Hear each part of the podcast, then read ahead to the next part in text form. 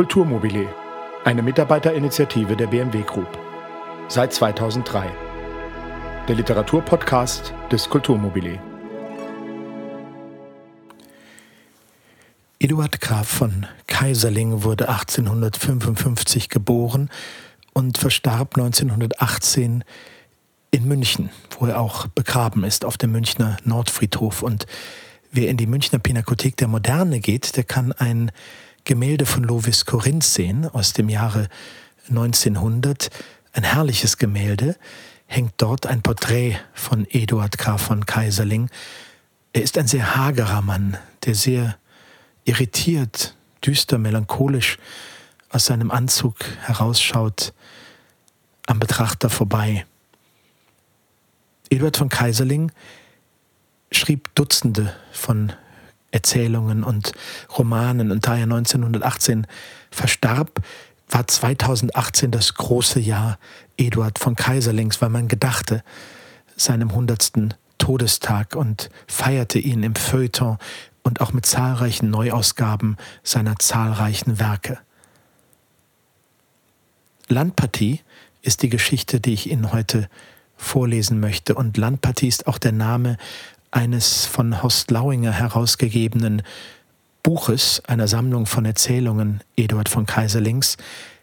Mit einem Nachwort von Florian Illies ist es 2018 im Manesse Verlag erschienen. 744 Seiten stark, zehn Seiten davon nimmt die Landpartie ein. Wenn man von Eduard Graf von Kaiserling spricht, dann spricht man von ihm als einem impressionistischen Schreiber. Was heißt denn das überhaupt? Impressionistischer Schreiber. Womöglich heißt es, dass man den Naturalismus etwas zurücklässt und sich den Sinneseindrücken, den Augenblicken etwas mehr einhergibt. Landpartie ist auch in großen Teilen aus der Perspektive einer Sängerin geschrieben. Oswald von Ramm ist mit seiner Familie auf eine Landpartie der Prinzessin Adelheid eingeladen, so viel sei erzählt. Seine Frau Malvina ist dabei, ihr Sohn Kurt, der 15-jährige Sohn Kurt, Gregor der Kutscher und Frau Malvina hat auch noch ihren Vater mitgebracht. Und Olga Langden, eine weitere Freundin von Prinzessin Adelheid, hat eben die Sängerin Ria Riviera, die Sängerin Ria Riviera mit auf diese Landpartie gebracht und von ihr handelt zum größten Teil diese Erzählung. Kaiserling ist oft mit Fontane verglichen worden, ein baltischer Fontane sei er gewesen. Er ist etwas erotischer und etwas sinnlicher als Fontane und zu seinen Lebzeiten hatte er viele Schreiber, viele Autoren, die ihn sehr schätzten. Thomas Mann etwa, Feuchtwanger, Rainer Maria Rilke, sowieso auch Hermann Hesse war von ihm angetan. Kommen Sie also mit auf die Landpartie, die zum ersten Mal 1908 in der neuen freien Presse in Wien erschien. Landpartie. Da stand Oswald von Ramm auf der Freitreppe seines Landhauses, in seinen zitronengelben Staubmantel gehüllt, die Kapuze über den Kopf gezogen und betrachtete nachdenklich die Equipage, die vor dem Hause hielt, den altmodischen Landauer, die dicken, schläfrigen Pferde und Gregor, den alten Kutscher, der in seiner verblichenen Livree ziemlich krumm auf dem Kutscherbock saß. Was man so elegant nennt, ist das gerade nicht, sagte jemand neben Oswald. Es war sein 15-jähriger Sohn Kurt.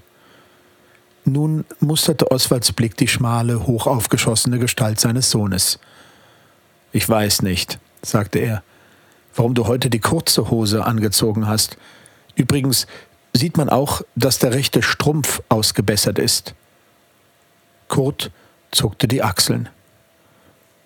Die Mama sagt, für so eine Landpartie ist das gut genug. Aber wir können ruhig sein. Die Mutter reißt uns alle heraus. Die ist heute wieder großartig. Da kam auch Frau von Ramm mit ihrem Vater, dem alten Baron Lundberg. Sie war ein wenig atemlos, und das hübsche, runde Gesicht war erhitzt und sah ziemlich missmutig drein. Also endlich kommt es dazu, meinte sie.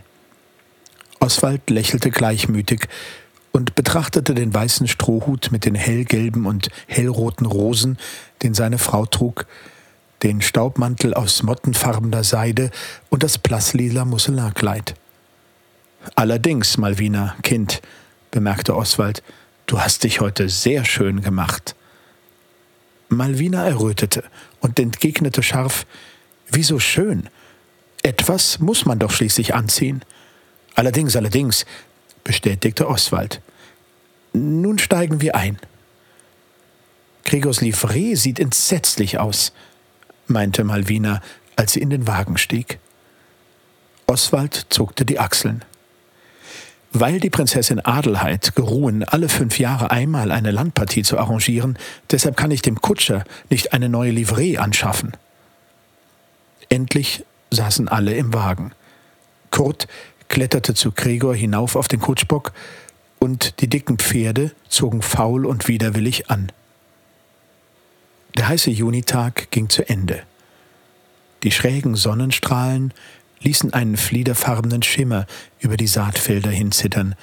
Die Luft war voll eines glitzernden Staubes, und auf den großen Klettenblättern, den Glockenblumen und Schafgarben des Wegrheins lag dieser Staub wie ein dichter, blonder Schleier. Auf den Weiden, an denen sie vorüberfuhren, lagen die Hüterkinder mitten unter ihren Schafen platt auf dem Bauch. Der lange, sonnige Tag hatte sie kraftlos und gedankenlos gemacht. Malvina, sehr hübsch mit ihren 37 Jahren, aber schon ein wenig stark geworden, lehnte sich seufzend in die Wagenecke zurück und unterdrückte ein Gähnen. Ach, ach Gott, sagte sie, dass die gute Prinzessin Adelheid sich auch nichts Besseres ausdenken konnte, als heute eine Landpartie zu machen. Der alte Baron Lundberg kicherte lautlos vor sich hin. Sein kleines Gesicht wurde dabei ganz rot, und die Barthaare standen darin weiß wie bereiftes Moos. Um das Vergnügen zu haben, uns zu sehen, meinte er, hat die Prinzessin wohl kaum diese Landpartie veranstaltet. Malvina zog ihre hübschen Augenbrauen gelangweilt empor. Ach, lieber Vater, das weiß ich auch. Es ist ja nur, weil Olga Langden ihre Freundin, die Sängerin, diese Ria Riviera bei sich hat. Auf die ist die Prinzessin neugierig, die will sie sehen. Übrigens, wenn ich, wie Olga, verlobt wäre, würde ich mir nicht gerade eine Sängerin einladen. Wozu ihren Leutnant in Versuchung führen? Aber liebes Kind, wollte Oswald sie unterbrechen. Allein Malvina fuhr kampflustig fort. Dir, mein Lieber, dir gönne ich es ja. Diese Ria war ja auch deine Liebe. Nun, ich bin Gott sei Dank nicht mehr in dem Alter, in dem mich so etwas aufregt. Ach nein, wie gleichgültig mir das ist. Und sie drückte sich fest in die Wagenecke, als fühlte sie sich bei dieser Gleichgültigkeit ordentlich behaglich. Oswald zuckte nur ein wenig müde die Achseln. Dann begann der alte Baron wieder zu kichern und sagte, ja, was soll denn eine ältliche, unverheiratete Prinzessin anderes tun, als neugierig sein und zusehen? In kleinen Vorstadtläden sieht man zuweilen bleiche Brezeln an den Fensterscheiben lehnen und auf die Straße hinabsehen. Sie werden selten gewechselt, essen will sie niemand. Sie sind nur dazu da, um auf die Straße hinabzuschauen und um gesehen zu werden. Malvina seufzte. Ach ja, mit ihrer bleichsüchtigen Gräfin Reichenau und dem langweiligen Kammerherrn dort in dem alten Schloss hat die arme Prinzessin auch kein heiteres Leben. Wieso auch? fragte Oswald. Nun gewiss, entgegnete Malvina kampfbereit. Wer hat denn hier ein heiteres Leben? Ich vielleicht? Sie fuhren jetzt eine Strecke durch den Wald, wie durch einen warmen, grünen Korridor. Große Fliegen umsummten sie verdrießlich und eintönig, eine schwüle Schläfrigkeit lag über den Bäumen. Ach, dachte Kurt, oben auf seinem Kutschbock, ich weiß nicht, warum das alles plötzlich so traurig ist, so traurig wie in einer Schulstube. Dann plötzlich hörte der Wald auf, und vor ihm lag eine weite Ebene, ein Stück Weideland, ein Bach, in dem sich grellgrünes Schilf leise wiegte, dahinter blühende Wiesen. Kurt ließ einen lauten Pfiff ertönen. Ja, das war etwas anderes. Hier war wieder Ferienluft. An dem Bache tummelten sich bunte Figürchen. Damen in hellen Kleidern, Herren mit Panamahüten und Sommeranzügen. Zwei Lakaien in grün und goldener Livree schlugen Klappstühle auf und breiteten Teppiche aus. Malvina hatte ihr Glas vor die Augen genommen und spähte neugierig hinüber. Aha, meldete sie, die Prinzessin im rosa Hut, die kann sich auch nicht entschließen, alt zu werden. Die Reichenau natürlich in grün. Immer, was ihr am wenigsten steht. Da sind die Landens. Die Baronin Olga, der da ist wohl Olgas Leutnant. So, so. Da ist also die Sängerin, ganz in Weiß, mit einem gelben Schäferhut, ganz wie auf der Bühne. Ist die bleich? Natürlich gepudert. Der Wagen war über das Weideland hingefahren und hielt jetzt. Man stieg aus. Ach, liebe Frau von Ramm, sagte Olga Landen, Sie kennen meine Freundin Ria Riviera noch nicht? Malvina reichte der Sängerin die Hand und lächelte übertrieben freundlich. Nein, sagte sie, aber mein Mann hat mir viel von Ihnen erzählt. Dabei sah sie Ria neugierig ins Gesicht, in das bleiche Gesicht, mit dem zu roten Mund, mit den regelmäßigen Zügen, in denen es wie erregte Spannung lag, und den ein wenig müden, graublauen Augen, denen ein kleiner schwarzer Strich unter dem Augenlide etwas Gequältes gab. Gemalt, dachte Malvina. Oswald verbeugte sich sehr formell und dachte, ach, endlich einmal ein echtes Stück Welt. Dann ging man zur Prinzessin. Prinzessin Adelheid begrüßte ihre Gäste mit ihrem stetigen, geduldigen Lächeln. Ihr langes, bleiches Gesicht mit den starken Zügen sah aus wie eines jener Fürstengesichter, die auf den Stichen des 18. Jahrhunderts so erhaben aus den Allonge-Perücken hervorschauen. Nur dass über dem Gesicht der Prinzessin Adelheid etwas wie ein leerer Friede lag, der es ein wenig traurig machte. Wir wollen uns hierher setzen, sagte sie. Ich hoffe, wir werden sehr lustig sein. Der Abend ist so schön, nicht wahr? Man setzte sich auf die Polster und Teppiche, die Diener reichten Sandwiches und Erdbeerbowle herum, die Herren durften sich Zigaretten anstecken. Bitte, ganz ungeniert, sagte die Prinzessin. Allein die Heiterkeit wollte nicht kommen. Die Damen nippten an ihren Bowlegläsern und schauten zu Ria hinüber, die ein wenig abseits auf einem Klappstuhl saß, als erwarteten sie von ihr die Unterhaltung des Abends. Die Prinzessin begann die Konversation. Nicht wahr, Fräulein Riviera? Das Bühnenleben ist sehr interessant. Ich denke es mir so anregend. Ja, Ria bestätigte das. Interessant, aber ungesund für die Nerven, schaltete Frau von Landen ein. Ach, und Wagner, fuhr die Prinzessin fort. Sie singen Wagner ja so schön, ich liebe ihn sehr. Er ist aber, glaube ich, sehr schwer. Wagner ist unmöglich, warf der dicke Landen ein, der in seinem weißen Sommeranzug, rot und vergnügt, ein Sandwich in der Hand sich vor Ria aufgepflanzt hatte. Erinnern Sie sich, mein gnädiges Fräulein, wie ich Ihnen vorgestellt wurde. Es war nach einer Wagner-Vorstellung. Sie hatten beim Souper kaum die Kraft zu sprechen. Ich liebe Opern, die den Damen noch Kraft zum Soupieren lassen. Er lachte, aber es lachte niemand mit. Ria schien die Damen zu enttäuschen, denn sie begannen leise miteinander von ihren eigenen Angelegenheiten zu sprechen. Frau von Landen erzählte Malvina von dem Einmachen unreifer Stachelbeeren, und die Prinzessin interessierte sich auch dafür. Olga rief ihren Bräutigam streng zu sich, saß dann aber schweigend und ernst neben ihm. Kurt und die 14-jährige Erika Landen zankten sich leise, und die Gräfin Reichenau, sehr blass unter ihrem grünen Hut, nagte an ihrer bleichen Unterlippe und schaute aus den hellblauen Augen Ria starr an, versunken wie in einen erregenden Roman. Der zu Ende gehende Tag über der weiten Ebene, die Musik der abendlichen Mücken, all das breitete, ich weiß nicht welche, enttäuschende Alltäglichkeit über diese Gesellschaft. Erika und Kurt schwiegen jetzt und machten Gesichter, als wollten sie weinen. Nur um Ria war die Unterhaltung lebhafter. Die Herren hatten sich zu den Füßen der Sängerin auf den Rasen hingestreckt. Oswald und der schöne Kammerherr mit seinen bronzefarbenen Bartschleiern, die ihm von den Wangen niederwallten. Der alte Baron Lundberg rückte seinen Stuhl näher an Ria heran und sprach von schönen Sängerinnen, die er vor 40 Jahren gekannt hatte. Erinnern Sie sich, mein gnädiges Fräulein, schnarrte der Kammerherr, des kleinen roten Salons im Grand Hotel? Nach der Walkürenaufführung? Dort waren wir lustig. Der Fürst war geradezu ausgelassen. Es war eine schöne Zeit.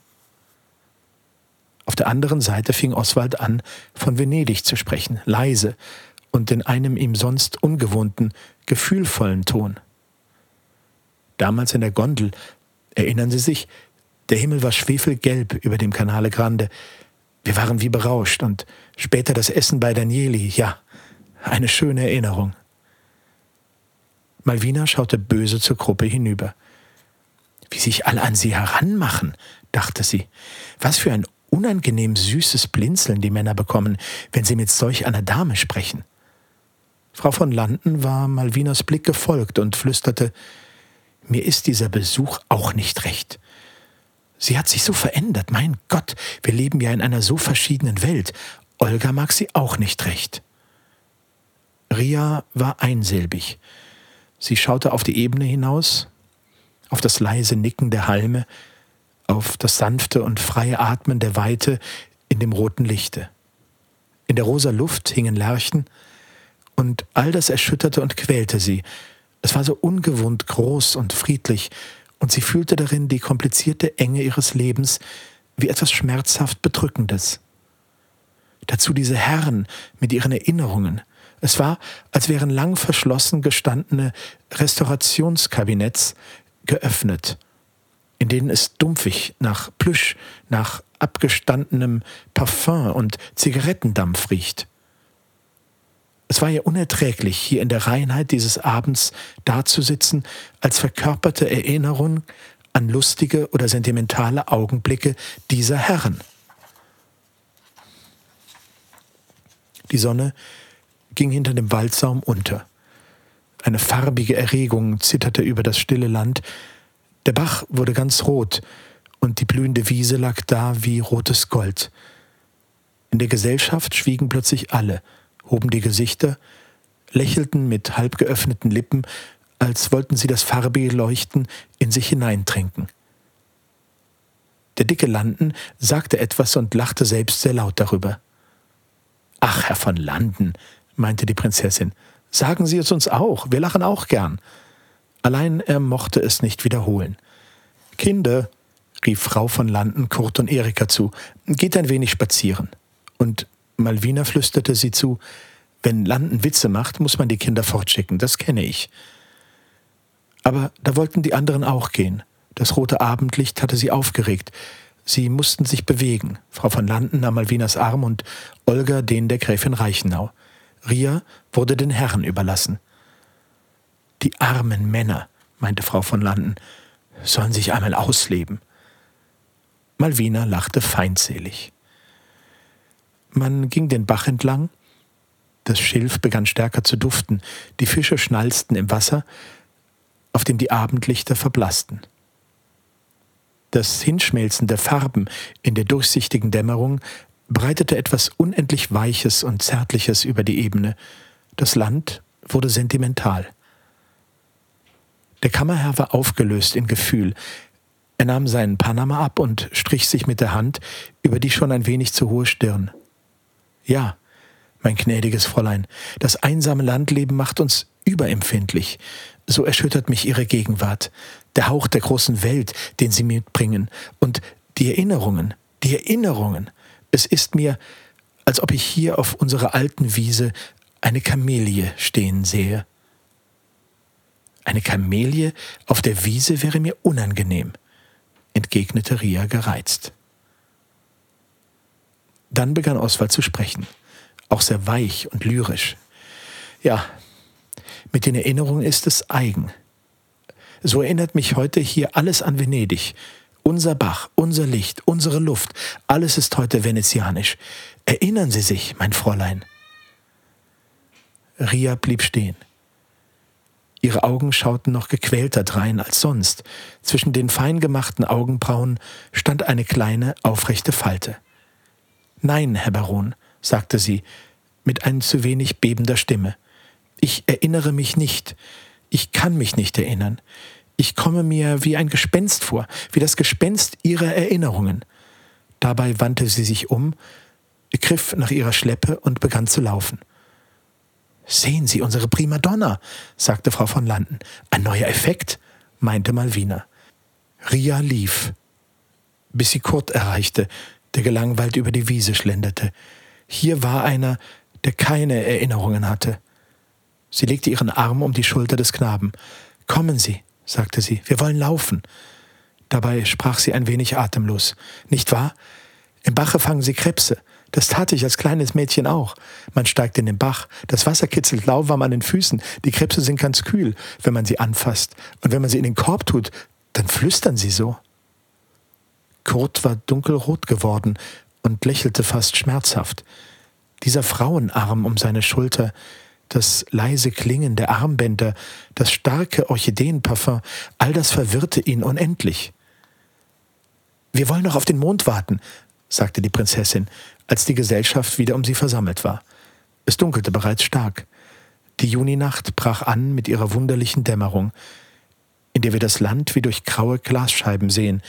Der Bach begann zu dampfen, von der Wiese kam ein feuchtes Wehen und brachte das starke, süße Duften der blühenden Gräser und des blühenden Klees mit. In den Saatfeldern huben die Wachteln zu schnarren an, und ringsum im Grase ließen Feldgrillen sich vernehmen, aber zögernd und abgebrochen, als wollten sie ihre Geigen stimmen. Die Gesellschaft war sehr still geworden. Nur der alte Baron Lundberg rückte an Ria heran und sprach leise von längst verstorbenen Primadonnen. Und die Prinzessin erzählte Frau von Landen ein wenig klagend von einer armen Frau mit zwei kranken Kindern, der sie viele Wohltaten erwiesen hatte. Die anderen schwiegen und lauschten in sich hinein auf die süße Spannung, welche die Sommernacht mit sich bringt. Der eine und der andere seufzte wohl, alle hatten sie das Gefühl, als versäumten sie etwas, als ginge eine Erregung durch die Dämmerung, an der sie keinen Teil hatten, als würde ein himmlisches Fest hier gefeiert, zu dem sie nicht geladen waren. Ria spürte, dass eine Hand ihren Fuß drückte. Es musste der Kammerherr sein, Ärgerlich zog sie ihren Fuß zurück. Ihr war wunderlich zumute. Sie hätte weinen mögen. Die Sommernacht erschütterte sie so stark, sie wollte auch zu dieser großen, flüsternden Geborgenheit gehören, in der ein jedes ruhig, sicher und glücklich sein Liebenslied vor sich hinsingt, sie wollte dazugehören und fühlte sich doch so ausgeschlossen, so weit davon mit der Unruhe ihres gequälten und unklaren Lebens. Fräulein Riviera, sagte die Prinzessin, es ist wohl nicht gut für die Stimme, abends draußen zu singen. Ja, singen, dachte Ria, das könnte befreien. Sie erwiderte, Oh, an einem so warmen Abend geht das schon. Das wäre wunderschön, meinte die Prinzessin. Ria begann zu singen. Irgendeine Opernarie, die erste beste, die ihr einfiel. Anfangs flatterten die Töne wie mühsam und unsicher in die Dunkelheit hinein, als fürchteten sie sich vor der Weite, in die sie hinaus sollten.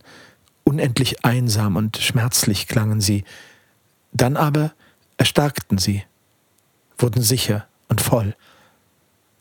Es tat Ria unendlich wohl, die Qual ihrer Seele, all das Dumpfe und Schwüle, all das Wunde und Gebrochene, ihre Begehrlichkeit und ihre Hoffnung, in die Nacht hinauszurufen, in die Töne hineinzulegen und sie als Boten ihrer Sehnsucht durch die kühle, duftende Ferne hinauszusenden, damit sie sich im Nebel, in dem Wehen reinbadeten und Kinder der Sommernacht würden.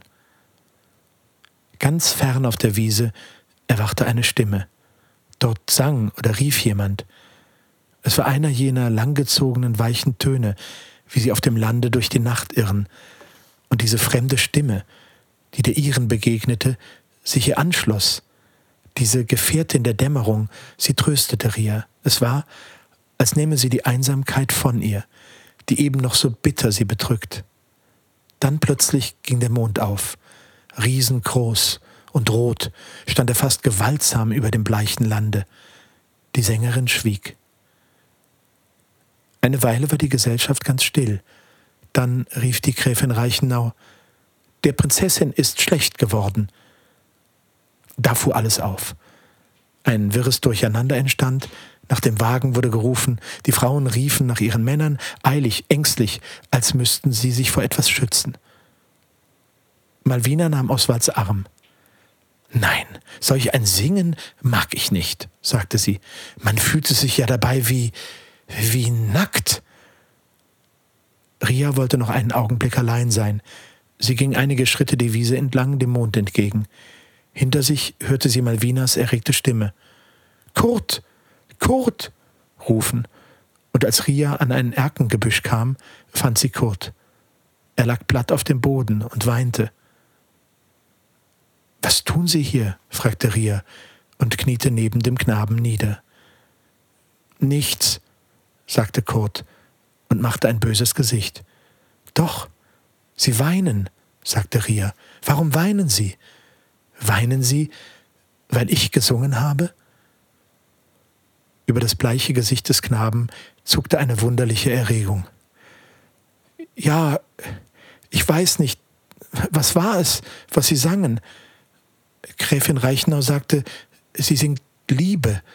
Und Mama sagte, so singt man überhaupt nicht. Oh, sagte sie das? Ja, fuhr der Knabe leidenschaftlich fort. Wissen Sie, dass Sie alle gegen Sie sind, alle. Oh, wie Sie von ihnen sprechen, aber ich, ich bin für Sie. Die Sängerin lächelte ihr müdes, gequältes Lächeln. Nun, sagte sie, dann ist es gut, wenn Sie für mich sind. Und sie küsste den Knaben auf die tränenfeuchten Augen.